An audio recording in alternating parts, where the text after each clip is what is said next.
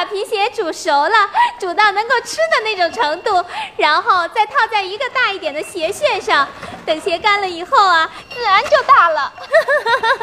他说：“我能把你的鞋搞大，也能把你的肚子搞大。”在我们南阳那边啊，有一座大桥。有一回，他在桥上对我说：“你要是不答应嫁给我，我就从这个桥上跳下去。”我以为他吓唬我呢。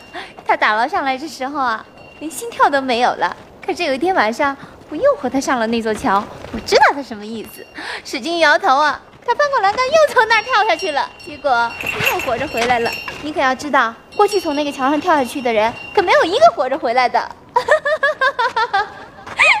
我感动了，想要答应他，可是他突然人没了，他去了哪里？你知道吗？祖国，说是去那里参加建设，他一走就是三年，从走的第一天开始就给我写信。他的信啊，满是污言秽语，完全不堪入目。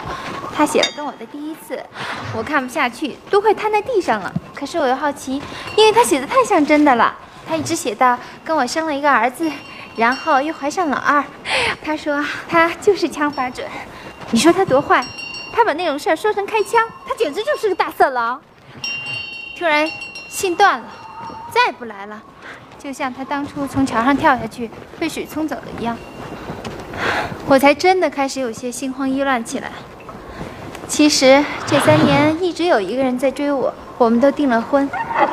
十天前又来了一封信，是这个讨厌鬼写的。只有十四个字，来，跟我结婚。九月十号，我在这儿等你。今天就是九月十号，我是来这儿结婚的。他还说让我一定要骑一匹白色的骆驼，这样在夜里也能看见我。他还说会在路的尽头等我。他这不是胡说吗？这路有尽头吗？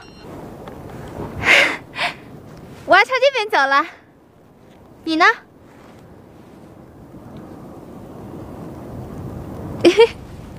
还不说话？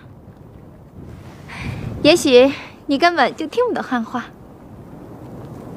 好吧，再见。